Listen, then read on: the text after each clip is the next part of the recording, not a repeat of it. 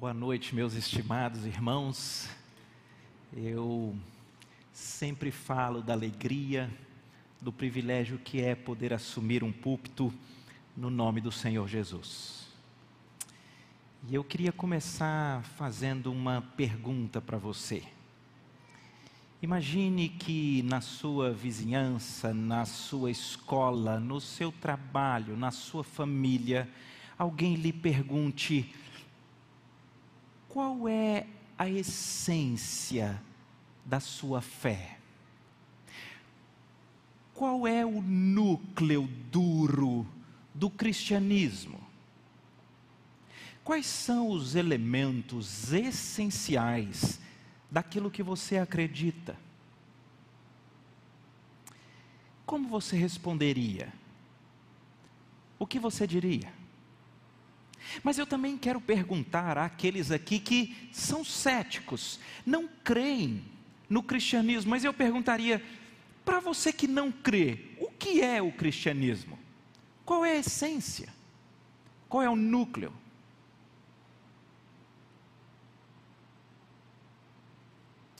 As Escrituras dizem que nós devemos estar sempre preparados para responder à razão da esperança que há em nós. E o meu intuito nessa noite é passear com os irmãos em um texto muito precioso, onde eu gostaria de, de modo bem objetivo, pensar elementos que eu vou chamar de o essencial do cristianismo. É a primeira carta de Paulo aos Coríntios, é o capítulo 15. Primeira carta de Paulo aos Coríntios, no capítulo 15. Eu gostaria de ler com os irmãos, do versículo de número 1 ao versículo de número 10.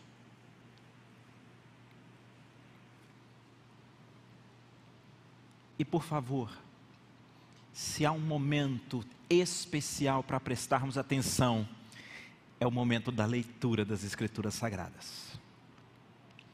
Irmãos, venho lembrar-vos o Evangelho que vos anunciei, o qual recebestes e no qual ainda perseverais. Por ele também sois salvos, se retiverdes a palavra tal como vou-la preguei, a menos que tenhais crido em vão. Antes de tudo, vos entreguei o que também recebi: que Cristo morreu pelos nossos pecados, segundo as Escrituras, e que foi sepultado, e ressuscitou ao terceiro dia, segundo as Escrituras. E apareceu a Cefas, e depois aos doze. Depois foi visto por mais de 500 irmãos de uma só vez, dos quais a maioria sobrevive até agora. Porém, alguns já dormem. Depois foi visto por Tiago, mais tarde por todos os apóstolos, e afinal, depois de todos, foi visto também por mim, como por um nascido fora de tempo, porque eu sou o menor dos apóstolos, que mesmo não sou digno de ser chamado apóstolo, pois persegui a igreja de Deus, mas, pela graça de Deus, sou o que sou, e a sua graça, que me foi concedida, não se tornou vã. Antes, trabalhei muito mais do que todos eles, todavia não eu, mas a graça de Deus comigo. Até aqui a palavra de Deus. Pai, ministra os nossos corações, é a tua palavra, que o teu Espírito se faça aqui presente, em nome de Jesus. Amém. Queridos, há um traço distintivo do cristianismo de todas as outras religiões. Todas as religiões, elas vão narrar de maneira profunda e detalhada os ensinos dos seus fundadores. E se você vai para o islamismo, então você tem Maomé e os seus ensinos. Se você vai para o budismo, você tem Buda e os seus ensinos. E para aqueles que então vão seguir essas religiões, eles então têm um foco nos ensinos daqueles que fundaram, para que ele aprenda o que, que ele tem que fazer.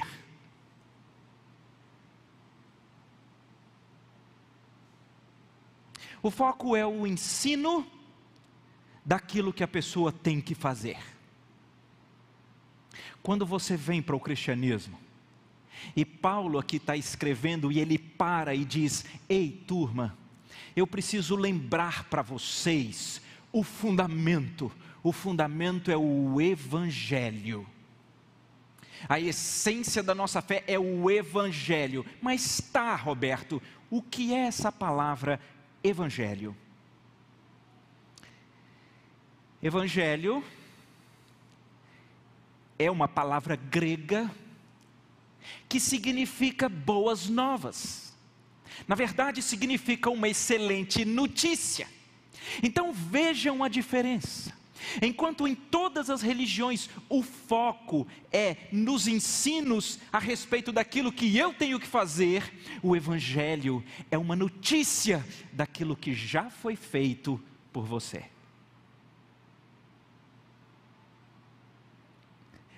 É uma grande verdade, é uma grande notícia daquilo que já foi feito por você. E isso é um negócio impressionante, porque o ser humano tem uma coisa estranha. O ser humano gosta de estar no protagonismo da sua história. Ele quer vir para uma igreja, ou ele quer ouvir falar, e ele quer saber o que que eu tenho que fazer. E o evangelho em primeiro lugar é uma quebra deste grande dessa grande estrutura de mente do ser humano que diz: não é você que irá conquistar a sua reconciliação com Deus. Na verdade, você precisa ouvir uma grande notícia. Isso já foi feito por você, já foi feito para você. É por isso que muitas pessoas têm dificuldade com o Evangelho, porque elas dizem, é muito simples, e ao mesmo tempo é muito profundo. Eu quero então caminhar nesse texto para tratar com vocês sobre o que é que é apresentado aqui como Evangelho. E nós veremos o Evangelho como salvação, nós veremos o Evangelho como substituição, nós veremos o Evangelho como ressurreição, e ao final nós ainda veremos o Evangelho como uma grande reflexão, porque afinal de contas tinha que rimar: salvação, substituição, ressurreição. E uma reflexão. É o apóstolo Paulo que diz: gente, eu preciso lembrar para vocês o Evangelho. Preste atenção, ainda vou ficar na introdução. Eu não estou aqui dizendo que nós não temos muitos ensinos, preceitos, que nós não temos muitas coisas para as quais nós aprendemos e as executamos. O que eu estou dizendo é da essência. O que eu estou dizendo é do núcleo duro. O que eu estou dizendo é o que de fato é o cristianismo. Ele é o Evangelho, é uma grande notícia daquilo que foi feito e foi dado a nós. Quando Paulo começa a lembrar aqui o evangelho que anunciou e que esse povo de Corinto, de, de da, da cidade de Corinto recebeu, ele no versículo 2 ele diz: Por ele também sois o que? Salvos. O Evangelho é a boa nova da salvação. Queridos, preste atenção, quem não entende isso daqui, não entende o Evangelho. Eu queria que todos estivessem aqui no culto anterior das quatro, porque o pastor Humberto, em alto e bom tom, esclareceu para nós o evento mais terrível da humanidade, quando o pecado entra na gênese do ser humano e faz com que todos nós, se formos honestos e conhecedores da natureza depravada do ser humano, nós diremos como apóstolo, como como salmista, eu nasci na iniquidade. Em pecado me concebeu minha mãe. Eu conheço as minhas transgressões porque a natureza do homem sem Deus é uma natureza perdida. Preste atenção, queridos, eu preciso insistir com esse ponto, porque muitas pessoas ouvem: ah, então tem uma boa notícia que é para me salvar, mas salvar do quê? Eu estou limpinho, estou bem vestido, eu estou com os dentes em dia, eu tenho o meu emprego, eu tenho o relacionamento que eu queria. As pessoas fazem uma avaliação social para entender se elas estão ou não perdidas, e esse talvez seja um grande ponto.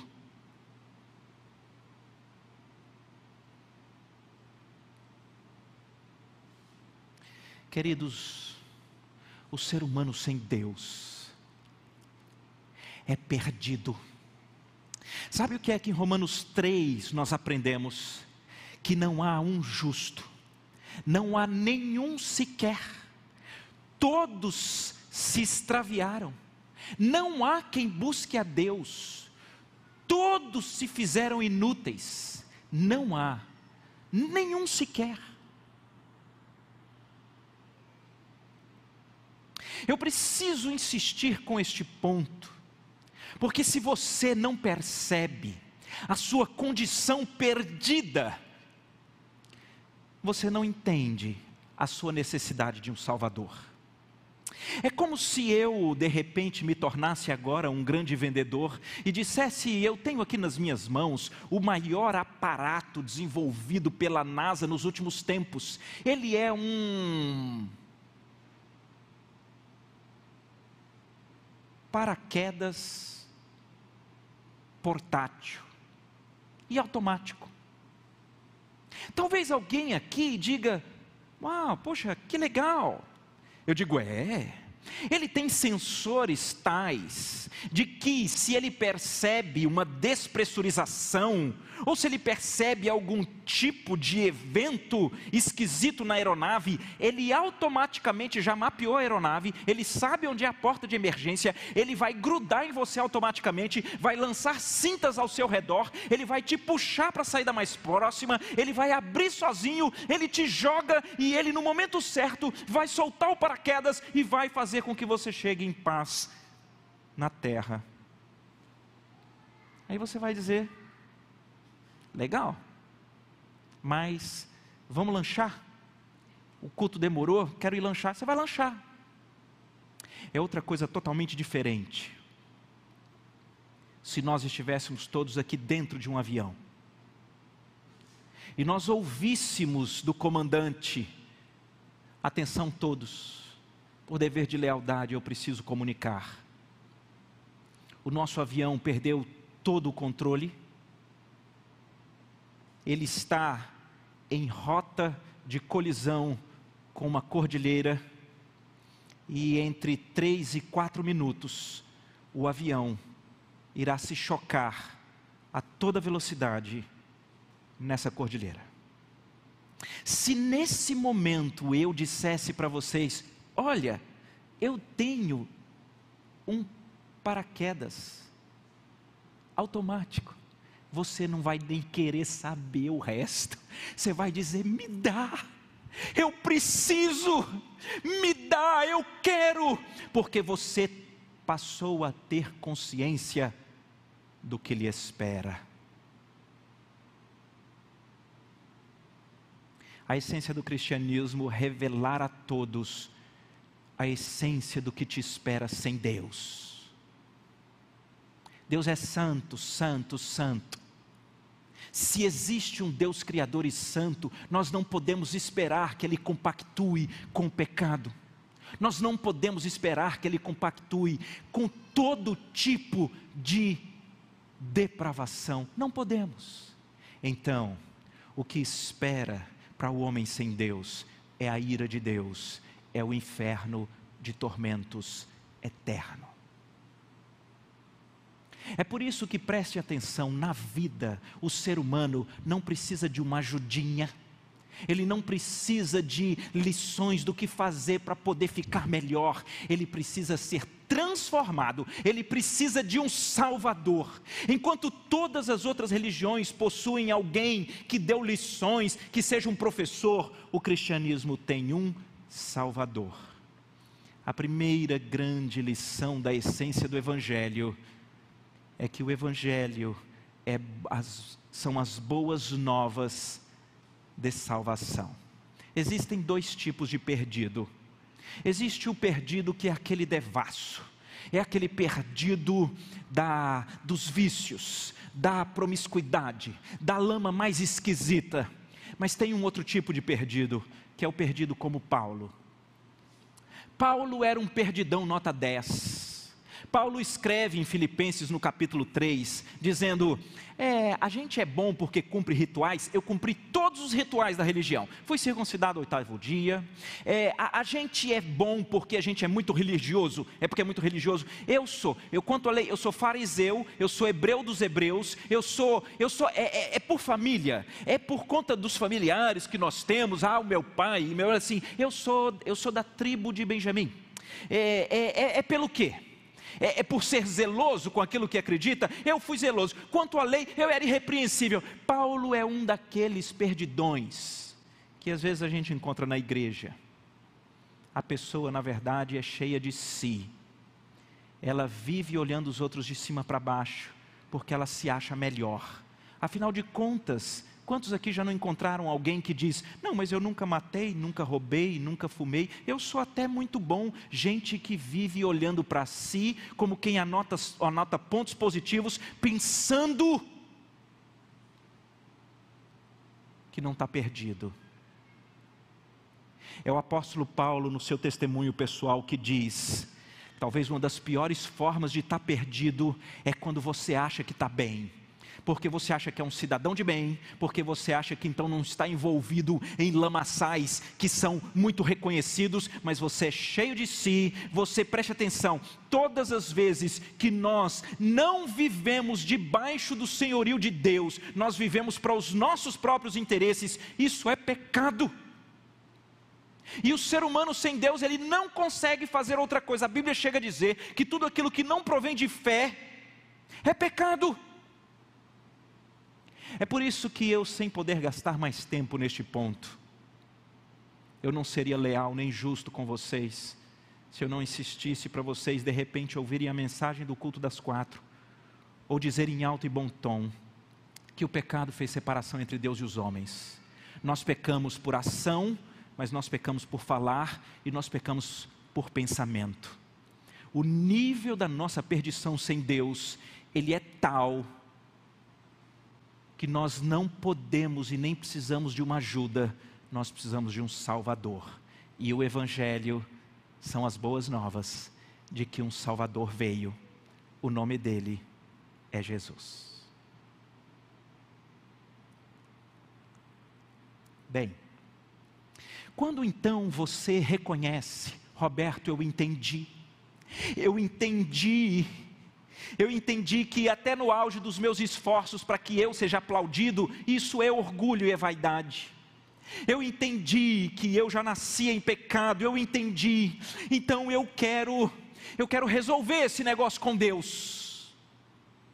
E muita gente, queridos, me permitam dizer isso, entram em uma relação de religiosidade com Deus, que é essa estrutura que eu vinha dizendo, gente que acha que vai conseguir conquistar o favor de Deus pelas coisas que faz. Ele vem para o cristianismo com a sua cosmovisão do mundo e das demais religiões, que é o que que eu faço para resolver minha situação. Só que, preste atenção, não tem o que fazer. Não tem o que fazer. Segue o raciocínio comigo. Se eu sou casado e eu, e eu cometo um pecado contra minha esposa, e é um pecado é, com a fala, de repente eu estou ali numa certa animosidade e eu digo para ela: Ah, não sei o que lá. E não sei que lá foi bem, foi bem, foi bem feio. Foi bem ruim. Foi errado. Eu pequei com a minha fala para minha esposa. Então o que, que se espera? Como é o pagamento? Como é, é um tipo de, de, de, de, de pagamento, de condenação para que seja restituído uma penalidade aqui pelo um falar equivocado? Né, às vezes nós, os homens, cometemos uma grande falha. A gente é, sabe que errou, mas aí a gente fica assim, meio em silêncio. Você não quer pedir perdão. Aí você começa a agir como se tudo estivesse tranquilo.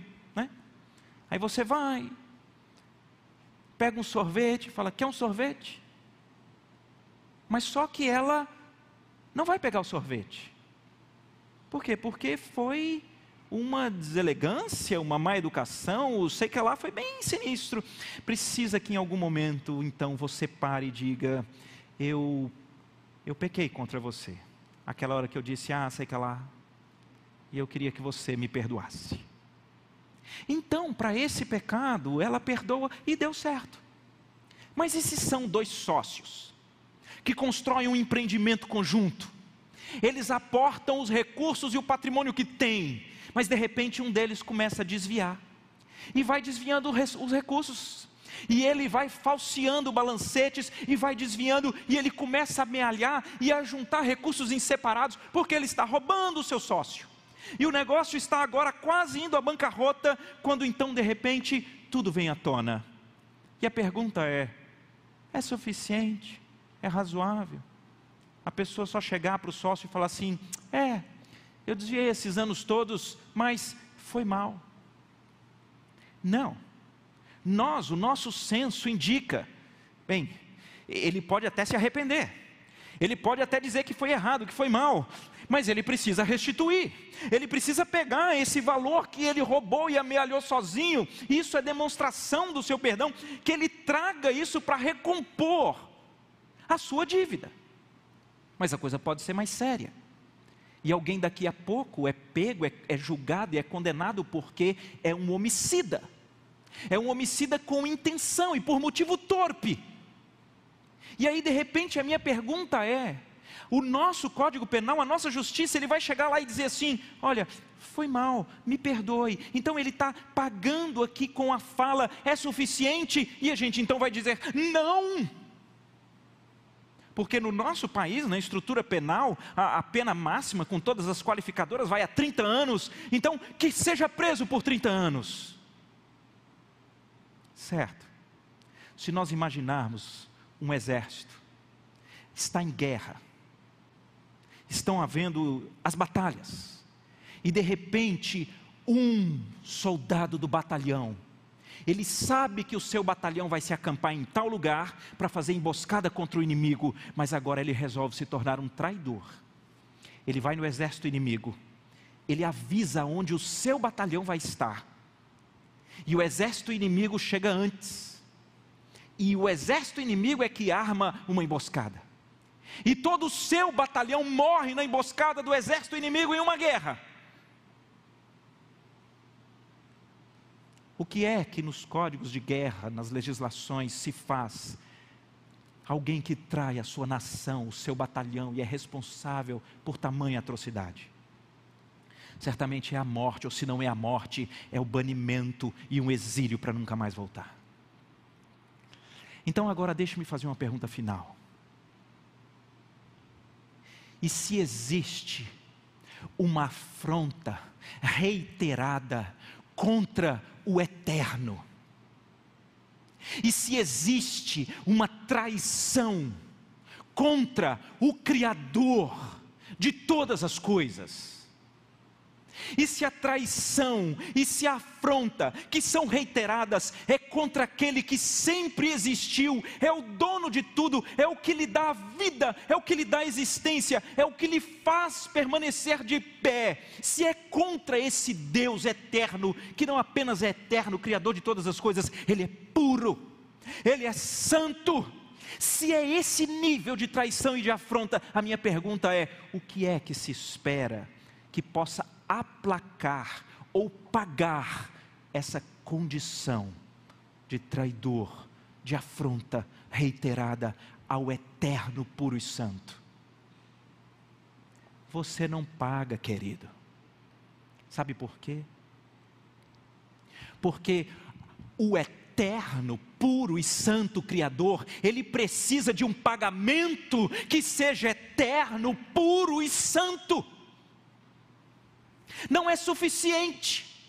O que você possa dizer, ah, mas eu ajudei alguém no semáforo, ah, mas eu, eu, eu, eu vim à igreja nos dois cultos, ah, mas eu participei do louvor, ah, mas eu fiz o discipulado, todas coisas maravilhosas, mas se você acha que isso consegue servir para pagar a sua condição de afronta e traição ao Deus puro, eterno e criador, então você não está entendendo a relação e o peso das coisas. Não paga, é impagável. É por isso que o segundo ponto do Evangelho é a substituição. Não tem um lugar mais claro onde a gente possa ler. Veja, o versículo 3. Parece que o apóstolo Paulo está chamando uma atenção e uma prioridade tão grande ao que ele vai ensinar. Ele diz: Antes de tudo, para, para, para, para, para. Olha, eu ensino muita coisa. Eu ensino muita coisa, eu ensino, eu ensino, mas antes de tudo, vem comigo esse evangelho que salva. Antes de tudo, eu passei para vocês o que eu também recebi. Cristo morreu pelos nossos pecados, segundo as Escrituras. Queridos, essa é a essência do Evangelho.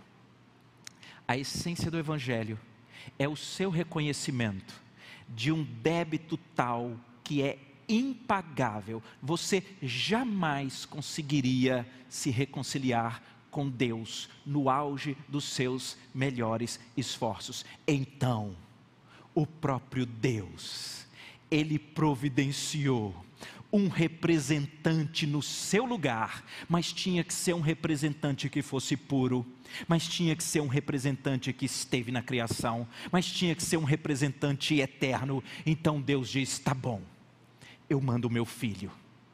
O meu filho vai assumir o seu lugar para que ele possa pagar esse débito, essa culpa que eram de vocês. Se você não entender isso, você não entende o Evangelho. O Evangelho é o próprio Deus encarnado, vivendo a vida que eu e você não vivemos, porque Ele foi perfeito. Aquele que é o Verbo, que estava com Deus, o Verbo que é Deus, Ele veio, e Ele veio para que a sua culpa, a sua dívida, fossem realmente quitadas com Deus. Todas as metáforas nas Escrituras a respeito do que Cristo fez por nós são Cristo nos substituindo. Uma primeira metáfora é a da dívida, né? Então a Bíblia diz que é como se o nosso escrito de dívida, que constava de ordenanças que pesava sobre nós, uma dívida, uma nota promissória, mas ela é impagável. Lembram da parábola que Jesus conta? Daquele credor incompassivo, ele disse que uma determinada pessoa devia para o rei de uma determinada nação uma dívida tal que, considerando o salário da época, era mais de 400 mil anos de salário, impagável. E a dívida é paga, porque ele não tem como pagar.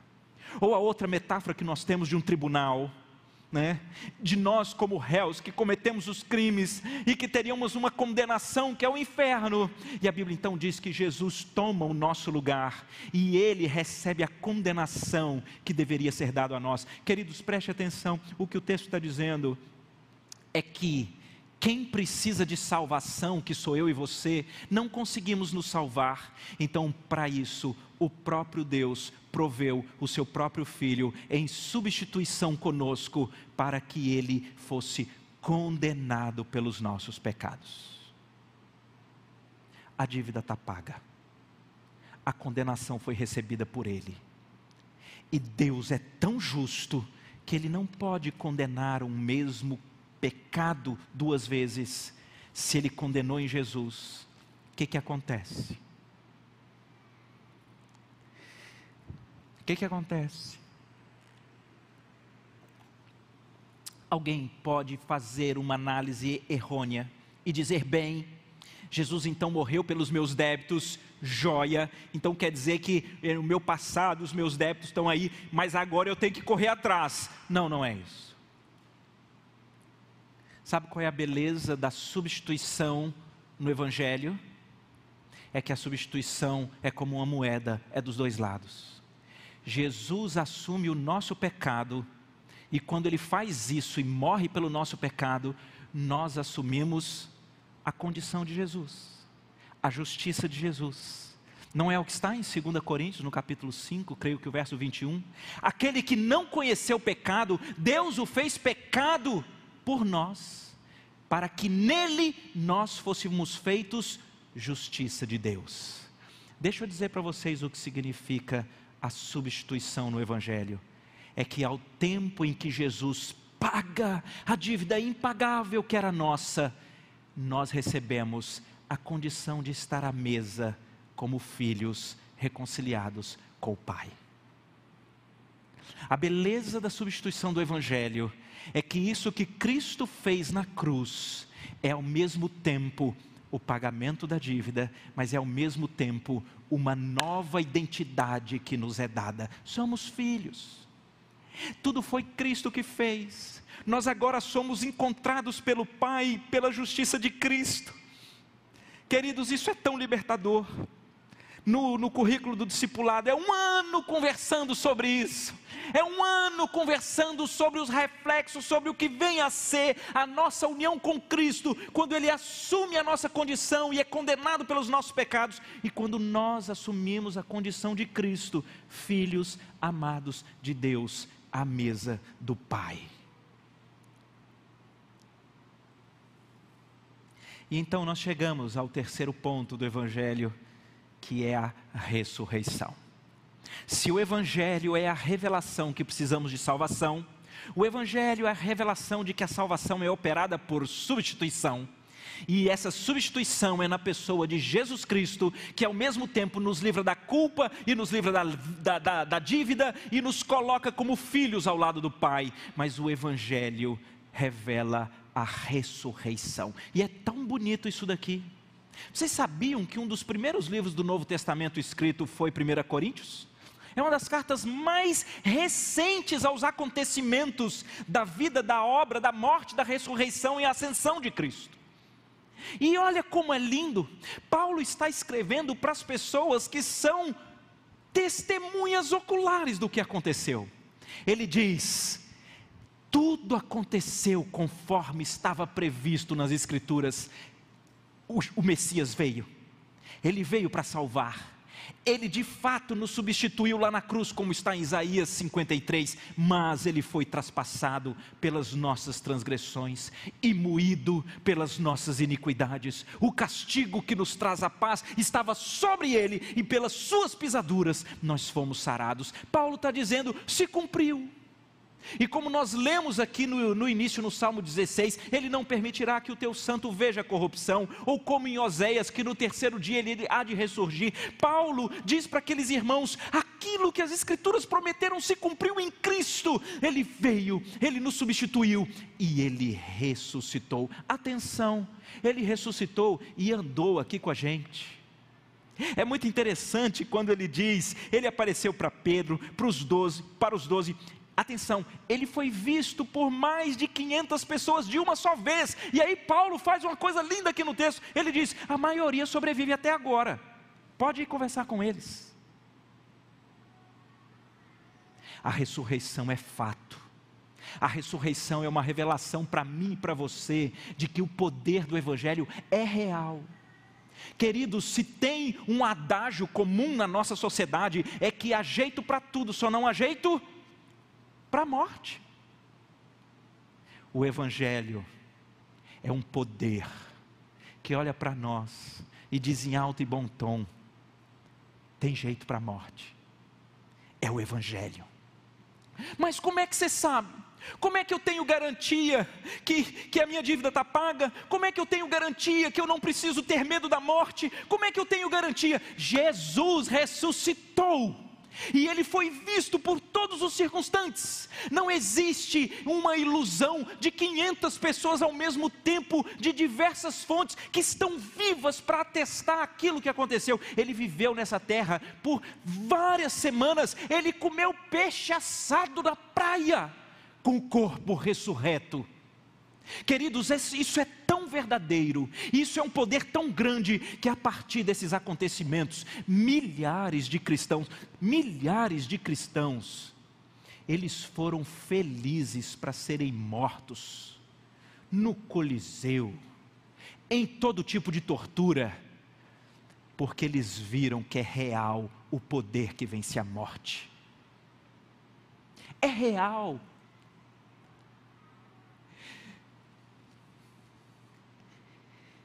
Eu acho que é por isso que Paulo gosta de usar essa expressão.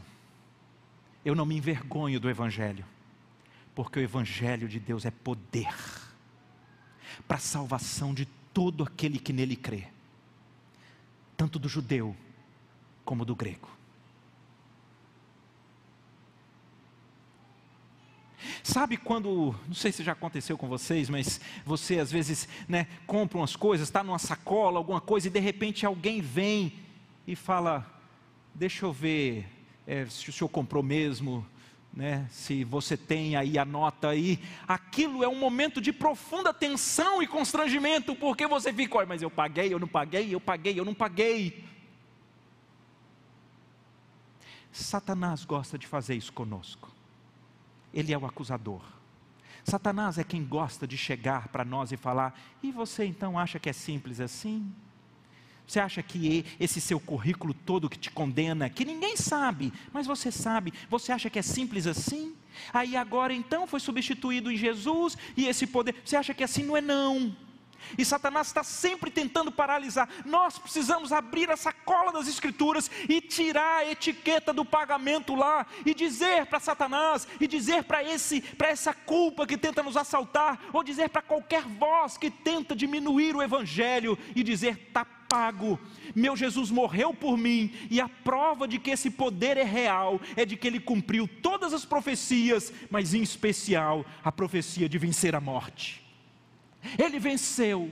Eu posso confiar, há poder suficiente para me resgatar das trevas, há poder suficiente para vencer a morte, há poder suficiente para me dar a eternidade, porque a ressurreição, ela prova isso para nós e quiçá nós possamos olhar para o Evangelho e termos uma estabilidade na vida, por sabermos que aquela nossa condição desesperada por salvação, ela foi satisfeita porque um substituto veio, ele não só paga nossa dívida, é condenado no nosso lugar, como Ele nos dá a sua justiça, nos faz filhos reconciliados com o Pai à mesa, como Ele prova que o poder dele vence a morte e o poder dele é eterno. E aqui então eu quero terminar, como eu disse, com uma reflexão.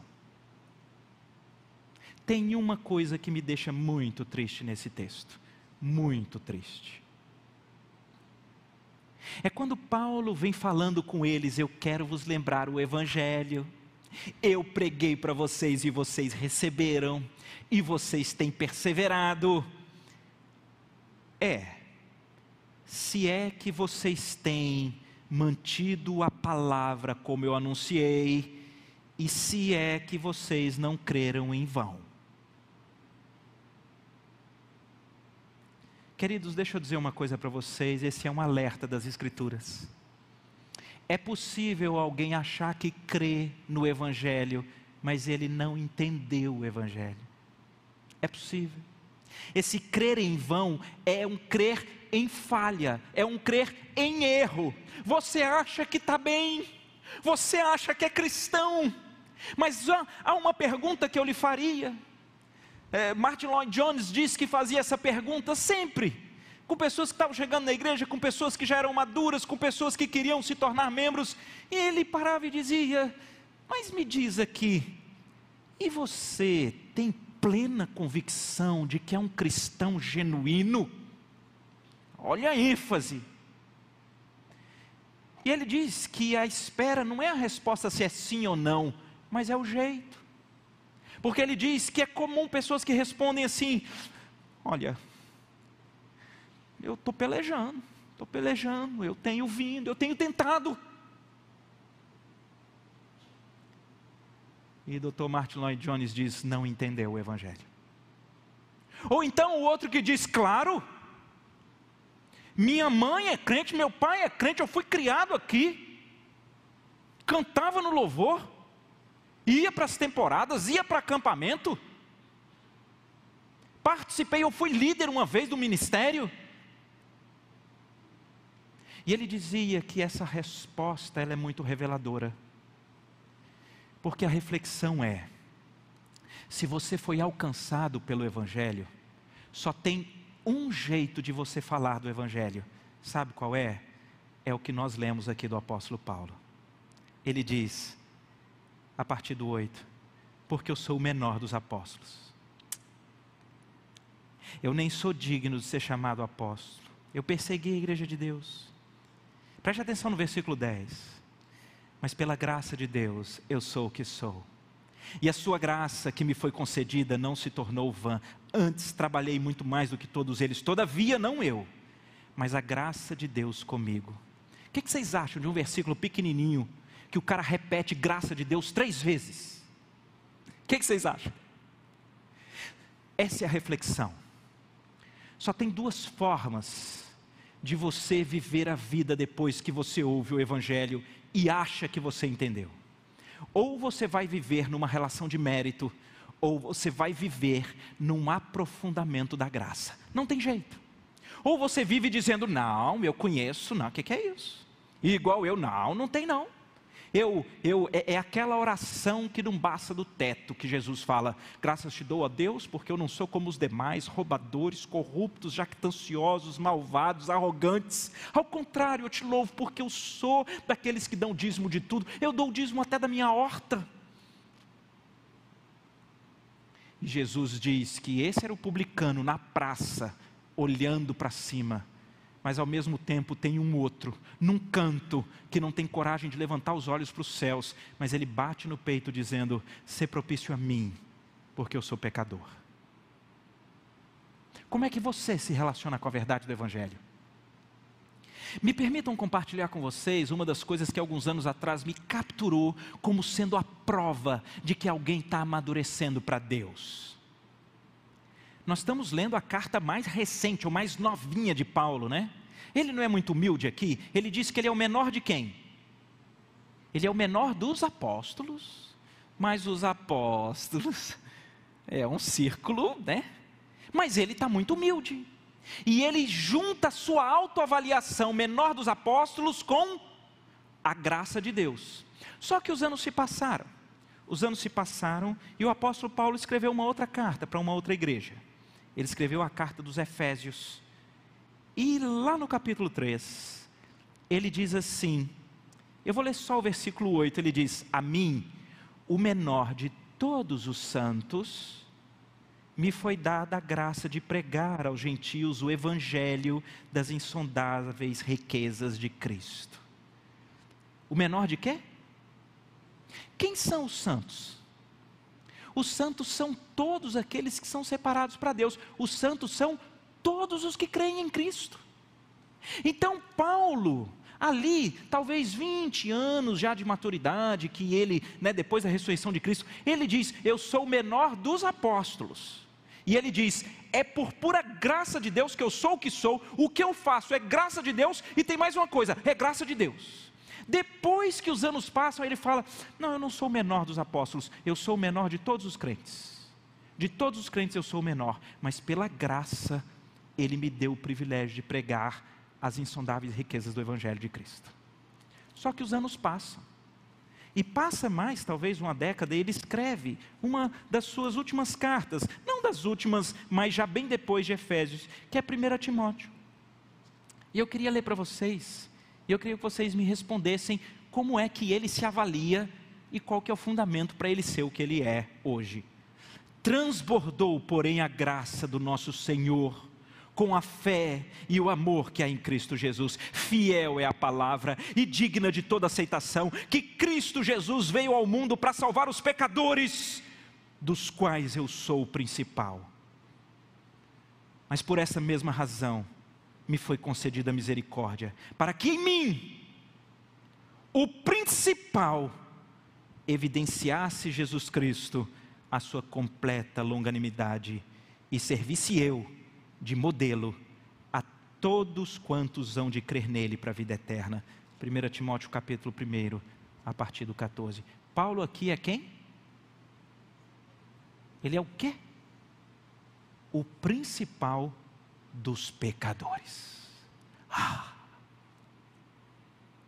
Queridos, nós estamos fazendo uma reflexão. E eu preciso ser o mais claro e transparente com você. Se você acha que entendeu o Evangelho, ou você, quem sabe, frequenta muito tempo uma igreja, e você é desses que olha de cima para baixo e fala: Olha aí esse mundo perdidão. Isso aí não tem jeito para esse povo, não. Não adianta nem levar o Evangelho. Né? Ainda bem que, que, que tem pessoas como eu, que, né? É, e aí você começa a elencar os seus, é, o seu currículo. E aí você fala do quanto que você é bom no trabalho, o quanto que você é bom na igreja, o quanto que você é bom nisso ou naquilo. Deixa eu lhe dizer a verdade. Quem entende o Evangelho, à medida que o tempo passa, ele é mais absurdo, abismado com a graça de Deus. Não é possível. Eu não merecia. Ele morreu por mim. E de repente, Paulo é o menor dos apóstolos. E ele diz, aquela época ele já diz: Eu faço muita coisa, mas não, não sou eu que faço. É a graça de Deus que faz. Mas o tempo vai passando e Deus usa esse homem de uma maneira maravilhosa. Só que à medida que o tempo passa, que ele se aproxima de Deus, ele caminha com Deus, ele ama o Senhor, ele cresce em, em, em susto com a sua própria condição depravada, sem Deus e a graça de Deus, porque aí ele passa a dizer: Não, não, não, eu sou o pior de todos os que creem em Jesus, eu sou o pior. Mas a graça de Deus tem me levantado, tem me dado força, coragem e ânimo, e eu tenho pregado as riquezas insondáveis do Evangelho de Cristo. O tempo passa, Deus vai usando esse homem, esse homem, quando escreve esse último, esse último texto que nós lemos, ele já foi levado ao terceiro céu e já viu coisas inefáveis que não é lícito aos homens saber. Esse homem, ele não fica cheio de si, ao contrário, ele se esvazia. Ele diz: Meu Deus, que graça é essa? Que misericórdia é essa? Porque Jesus veio salvar pecadores, do qual eu sou o principal. a graça de Deus, ela cresce na medida que nós entendemos de fato o Evangelho e na medida que nós caminhamos para Deus. Qual é o resultado disso? Eu vou lhe dizer: é uma estabilidade sem precedentes. Porque alguém que na sua relação com Deus sabe que ele é o pior dos pecadores, ele não tem jeito de brigar com Deus com qualquer coisa ruim que aconteça, porque ele é o pior dos pecadores.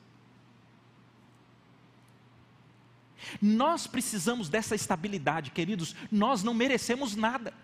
Tem muita gente que se rebela contra Deus, que vai embora, sabe por quê? Porque pediu coisas legítimas. Deus, não deixa o meu filho adoecer e o menino adoeceu. Não deixa meu parente morrer e o parente morreu. Não deixa eu perder o emprego e perdeu o emprego. Não deixa o casamento acabar, o casamento acabou. E a pessoa olha para essas coisas e ela acha que Deus é injusto. Como é que ele faz isso comigo? Não é possível, tanta coisa que eu fiz. Está vivendo de mérito, nunca entendeu a graça. Quando nós sabemos que não merecemos nada, não há tragédia nenhuma que consiga nos desestabilizar ou nem nos arrancar de Deus, porque a gente sabe que não merece. Então não tem espaço para nenhum tipo de orgulho. Não, vocês precisam ver lá no, no, meu trabalho, porque depois que eu entrei no meu trabalho, como que tudo melhorou, porque afinal de contas, hum, como eu sou honesto, como eu sou competente, como você. Ou então você precisa ver na minha vizinhança, ou então você precisa ver na minha igreja. Nossa, o que, que, é isso? Eu dou oitavas aqui que nem nenhuma vez um diapasão conseguiu chegar, pelo amor de Deus, e a pessoa é cheia de si, não entendeu o Evangelho. O Evangelho coloca a gente no nosso lugar. Não há nada que nós mereçamos mas ao mesmo tempo o Evangelho mostra que você que jamais mereceu qualquer coisa, você foi amado pelo Deus do universo. E você foi amado de tal ponto que ele entendeu que valia a pena o filho dele morrer por você. E se você, por essência sua, não vale nada, não merece nada, mas você foi alvo do maior amor que já foi revelado, e isso muda a sua identidade, e isso faz com que até as coisas boas que você faz, se você for honesto no trabalho, se você servir na igreja, você é como Paulo, sou eu que estou fazendo, sou nada, é a graça de Deus, é Cristo aqui comigo que é tudo. Quando isso acontece, nenhuma bênção consegue também estragar seu coração se você receber grandes bênçãos, se você de repente for muito abençoado, se um milagre cair na sua casa, ou se Deus te usar muito para servi-lo, ou se de alguma forma você transformar o seu trabalho, sua vizinhança, nada disso consegue lhe fazer soberbão. Isso faz você mais impactado com a graça e com o amor de Deus. Queridos, nós precisamos da essência do cristianismo. É o Evangelho salvação, substituição, ressurreição e uma reflexão final que nos conduz à graça maravilhosa de Deus. Vamos orar? Senhor, nós estamos preparando aqui para sentarmos à mesa com o Senhor. Esse lugar é um lugar que o Senhor conquistou para nós. Esse lugar é o lugar que o Senhor nos deu quando o Senhor levou embora toda a culpa, toda a dívida, porque o Senhor pagou e foi condenado por aquilo que nós jamais pagaríamos. Somos filhos. É nesse memorial do sangue de Cristo, é nesse memorial do corpo entregue, que nós podemos ficar aqui estupefados com a graça do Senhor. Que amor é esse? Que deu a vida por nós, que nos transportou do império das trevas para o reino da Sua maravilhosa luz. Que amor é esse que já nos uniu com Cristo e já nos assentou com Cristo nas regiões celestiais? Que amor é esse?